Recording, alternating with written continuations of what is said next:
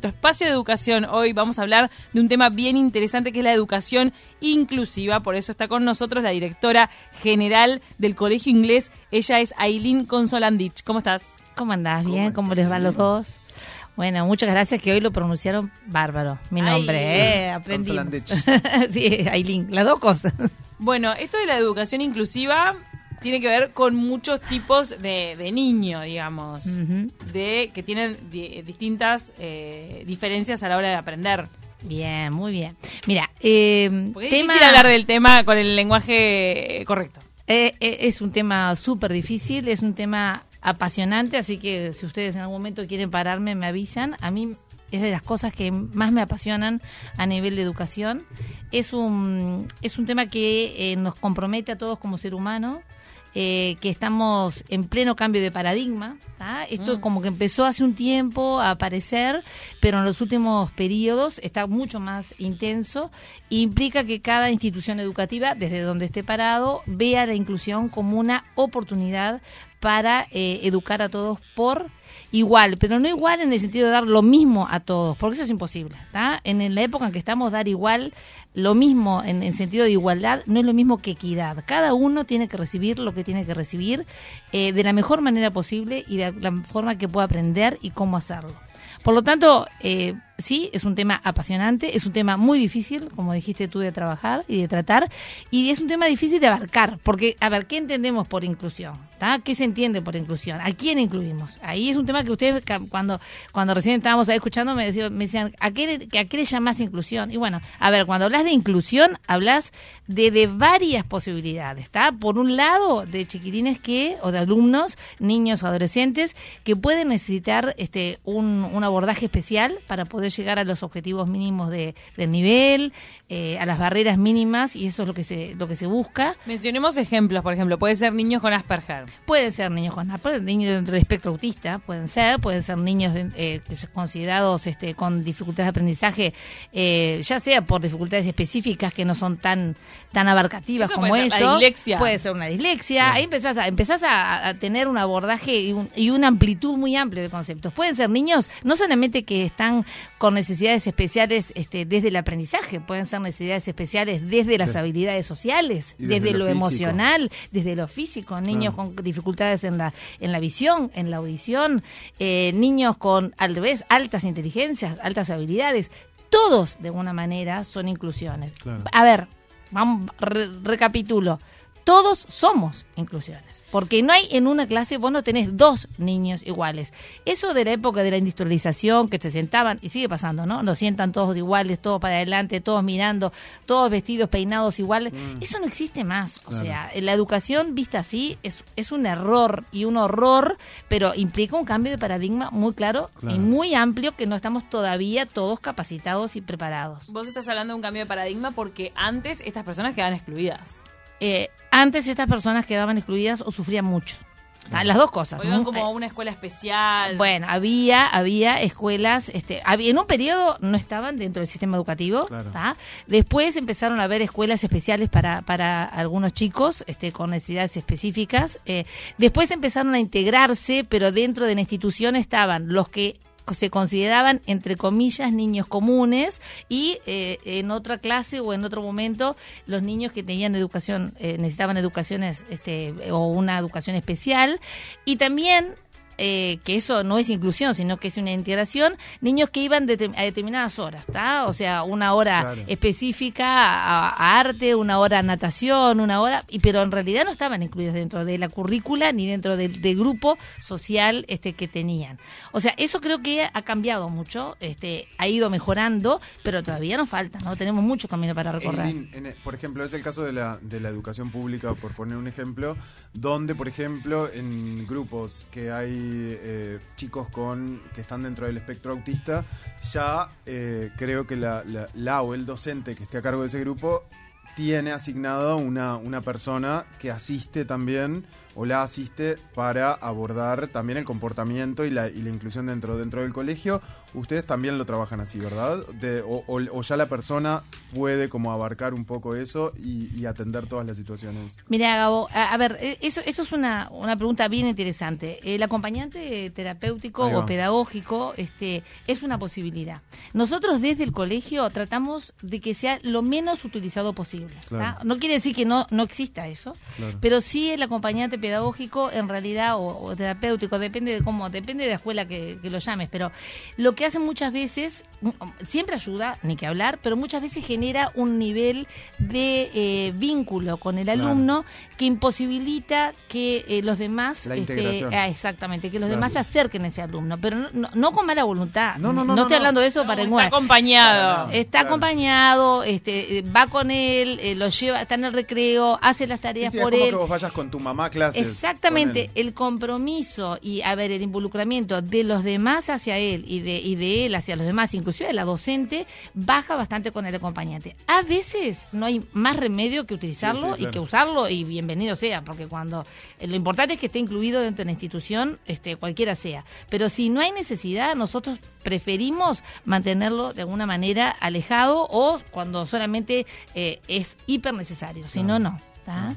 ¿Qué beneficios puede tener una propuesta de educación inclusiva también para quienes comparten la clase con estos chicos diferentes? Eh, por llamarlo de alguna manera, no yo, sé si yo está te voy a decir, a ver, nosotros somos un colegio inclusivo eh, y te voy a dar una respuesta. 100% de beneficios para todos. O sea, no hay nadie que quede fuera del beneficio de esto. Beneficio para, por supuesto, el niño que está incluido, que ve modelos eh, que son correctos, que son eh, modelos sanos, que son modelos en donde los chicos este, aprenden a ser empáticos, a ser solidarios, aprenden a dar, aprenden a recibir. Estos niños, que estamos hablando de un tipo de niño que ustedes están llevando sin querer la, la, la, la- la- la entrevista para ese lado, pero en realidad cualquier niño diferente, todos nosotros este, podemos dar y recibir.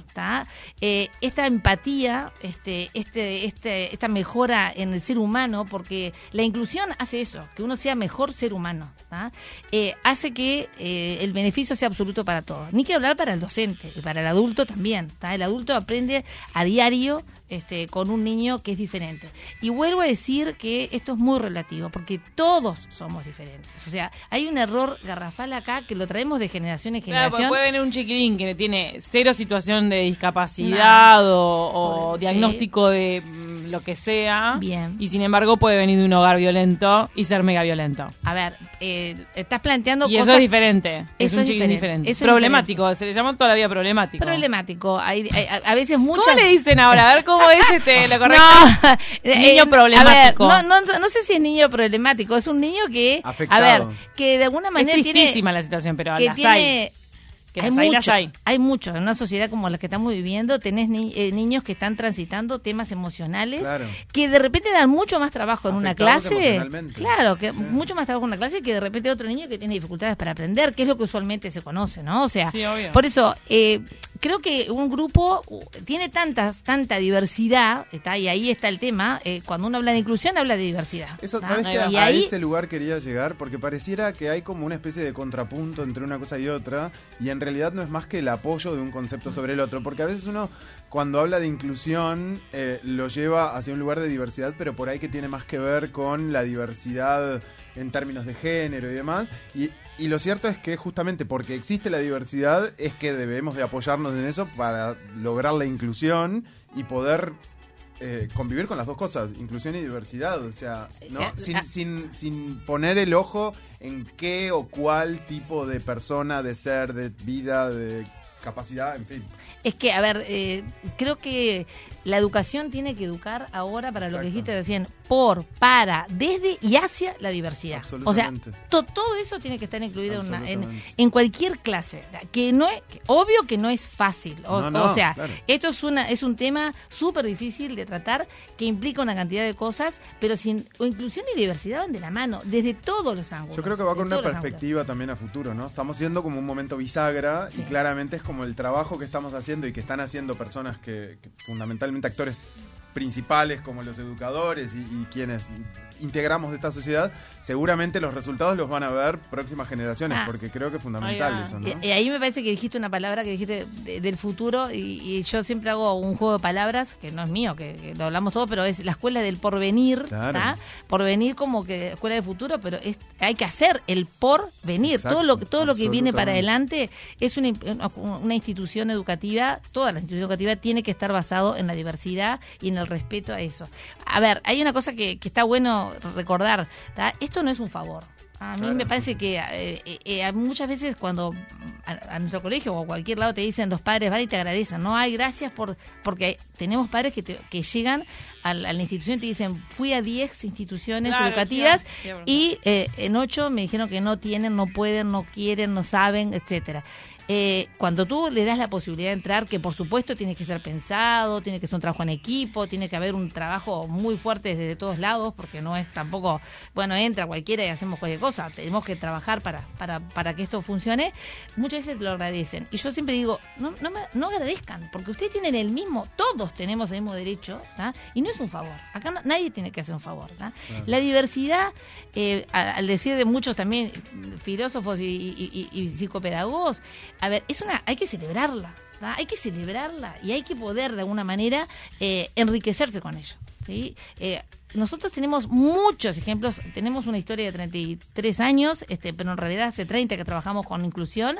Yo no les puedo decir eh, la cantidad, el placer que nos da y la y lo que más disfrutamos cuando vemos que un niño que está con algún problema de aprendizaje importante o emocional y que lo vamos llevando, ¿verdad? Y, y acompañando en La todos los rubros, la evolución y termina un bachillerato. Un niño, un niño, un adolescente, cuando vos decís eh, producto de que de que fue acompañado desde el colegio, desde la familia, desde el equipo de afuera, porque acá nadie es un héroe solo, somos todos parte de un grupo. También hay un equipo afuera que puede acompañar. generalmente eh, si hay un equipo, porque no alcanza en general solamente con el apoyo eh, institucional, este, porque son en general necesitan aquí también apoyos este, externos, ¿no? Serios, este, fuertes. Y hay que trabajar todos juntos. Perdón, ¿tienen algún algún tipo de casos que involucre a la familia también? Porque me imagino que dependiendo el tipo de caso, a veces, por ahí capaz que Cami lo mencionaban, funciona a términos de, de más violentos o demás, pero digo, ¿hay algunos casos donde ustedes tengan que abordar un poco más allá la situación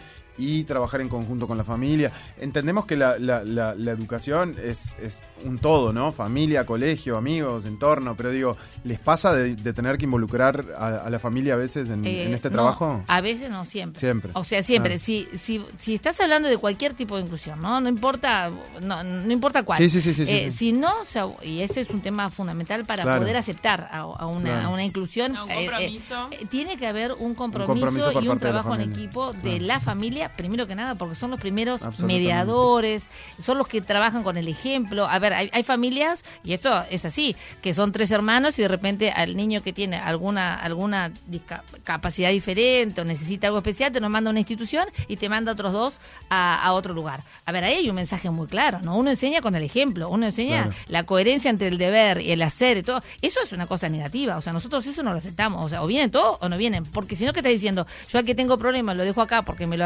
porque me lo cuidan, ¿verdad? y a los otros dos los mando a otro lado para que, o para que no lo vivan todos los días, o para que no lo sufran, ¿o me entienden lo que les digo? Ay, o sea, ay, ay, ay, ay, suena ay. fuerte. Suena Sí, claro. fuerte, pero eso es uno de los temas que trabajamos cuando ingresa. Yo te dije que iba a ser frontal. O sea, Sí, sí, me sí, parece que eh, esto necesita... Claro, pero también eh, vos te basás en cosas que viste y que viviste. O sea, esto es, esto es importante que la familia crea que su hijo tiene la posibilidad de crecer y crea en ese, empoderar a la familia de que todos son sus hijos y que todos van a evaluar. Hay unos que terminan bachillerato y después siguen en carreras universitarias.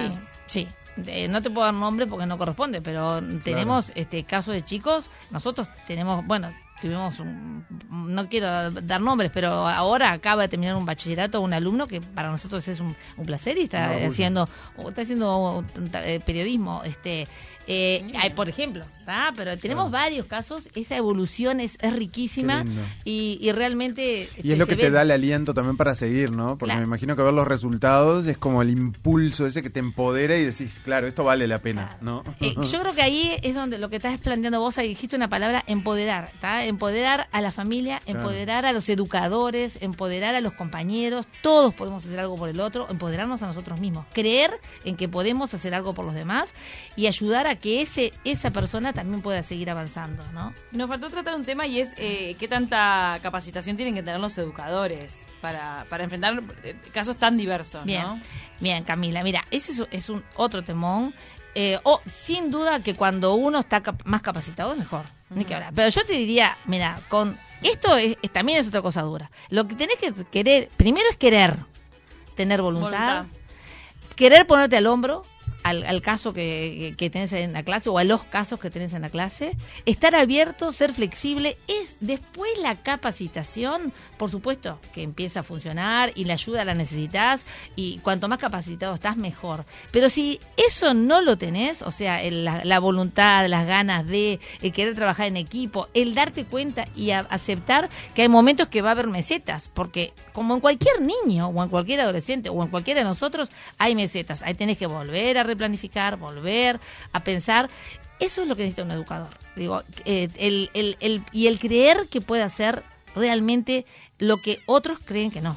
¿tá? Porque en una época se hablaba de, de- de etiquetas, se hablaba de diagnósticos, ¿verdad? Ah, Yo siempre le digo a, a mis educadores, eh, que tenés que tener líderes fuertes también, porque ojo, que, que no le estás dando eh, un trabajo sencillo, estás, trabajando Claro. con un trabajo muy complicado. Entonces, eh, cuando vos hablas eh, con un educador, el educador tiene que entender y tiene que saber que está apoyado por un grupo. Va, un apoyo. Con un apoyo muy fuerte. Porque es un desafío. Es un desafío enorme. Y de todos los días. Y de todos los días, y de todos los días. Pero yo creo que el educador es como uno de los, de los, los puntos claves para que este niño este, eh, esté convencido de que va a seguir avanzando para hacer eh, para sentir el apoyo de todos sus compañeros y de todos los y de toda la familia y seguir evo- evolucionando eh, bien bien bien en forma escalonada este y para arriba no siempre ir a más ¿Qué tan común, qué tan comunes son los casos de los chicos que tienen más coeficiente intelectual?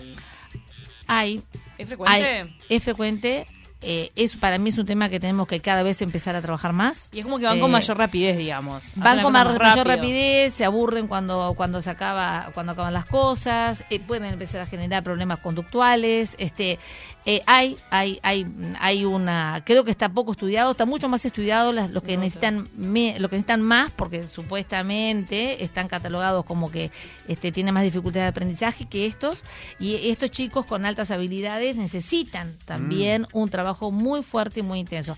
Eh, en el caso nuestro, puntualmente, nosotros trabajamos con un proyecto especial que, que creo que vamos a hablar después, que es el talle- proyecto Talentos, en donde se descubre estas habilidades, porque no tenés que ser un una al- alta habilidad en todas. De repente vos tenés habilidad, ustedes tienen habilidad Claro, en, en un lenguaje, otro en el deporte. Esos talentos es lo que después nosotros este abarcamos para que ellos Claro. compren tiempo, es lo que se llama, bueno, las propuestas de comprar tiempo de, de Rensul y etcétera, para que eh, no se aburran y que puedan seguir avanzando. Pero sí, también genera eh, dificultades y también son inclusiones. Desde otro lugar, ¿no? Pero son inclusiones. Por eso decía que la inclusión es, es muy amplia y es muy difícil de abarcar, pero es súper rica y es lo que mejor nos puede diferenciar y, y hay que celebrar la diferencia. Hay que celebrar la diferencia. O sea, si no seríamos todos iguales, ¿qué haríamos en un mundo si somos todos iguales? ¿Hace cuántos años ustedes eh, apostaron a esto, a la educación inclusiva? Mira, eh, el colegio tiene 33, yo fui una fanática este, del tema, toda la vida me gustó y eh, hace de, por lo menos 28 años este, yo estuve en, Israel trabajando con, con- por ejemplo, con síndromes Down, con chiquilines con discapacidad, estuve en Inglaterra, eh, en- estuve en Bélgica, todo el tiempo eh, espe- especializándome en dificultades. Y desde allí nosotros estamos habilitando la capacidad, la posibilidad de que ingresen alumnos con este, capacidades o necesidades diferentes eh, y tratando de que lo máximo, que den lo máximo dentro de las posibilidades y sean felices y sean queridos. Hay algo que, que lo digo con mucho orgullo, pero súper orgullo, los chiquilines del colegio nuestro adoran a, este, a estos niños. Claro. O sea, no hay podrá haber bullying, entre comillas, con otros. ¿Tá? Pero con estos chiquilines hay una defensa acérrima, una intención. Y los cuidan, los ayudan, los trabajan. Este, entonces, me parece que siempre se hace más humano. ma- Cuando digo eso, más humano, es realmente trabajás todos los valores este, desde esta postura. Es mucho mejor enseñar los valores desde el hacer, que es esto, ¿no? Cuando te es un niño sin visión, bueno, hay que ayudarlo a bajar la escalera todos los días. No es un día sí, un día no. Cuando es un niño sin audición, tenés que hacer. Cuando es un niño que no, no puede leer, le lees, le escribís, trabaja. El, el helado empieza a cumplir un rol Claro. fundamental. Y ellos empiezan a, a valorar eso de otra manera. La verdad que me parece un trabajo espectacular, apasionante. No, no tanto el hecho de atender a minorías, por, por, por llamarlo de alguna manera, sino todo lo contrario. Trabajar para eh, lograr aceptar en, en- en lo más profundo de nuestro interior, de las familias involucradas en el caso del colegio, porque son los que forman parte de esa institución, pero de todos los que estamos por fuera también, entender que un centro educativo es un centro educativo para educar personas. Y ya. ¿no? Creo que ese es el trabajo más fuerte y la apuesta más fuerte que ustedes como institución realizan con el valor agregado de todo el trabajo este, intenso respecto a, a- a cada caso. Sí. Así que la verdad que felicitaciones. No, muchas gracias, Y- pero es, es- es un trabajo arduo. y es un placer por días. compartirlo, la verdad. Eh, eh, todos los días y, y eso que tú planteás, este, Gabo, es bien interesante. Nosotros cuando definimos, cuando hacemos una entrevista de ingreso, una de nuestras definiciones, así como podemos decir, no sé, somos un colegio bilingüe, laico, somos un colegio inclusivo. Claro. Y es eso, las personas que hacen las entrevistas saben que lo tienen que decir. Claro. Y si hay alguien que no quiere, las puertas del colegio están abiertas. Sí. Muchísimas Por- gracias, directora general No, del Colegio favor. Un Inglés, placer. Eileen Consolandich. Gracias otra a vez lo- ustedes. otra vez bien, pero- bien, muy bien. Gracias, muchas gracias a ustedes. eh.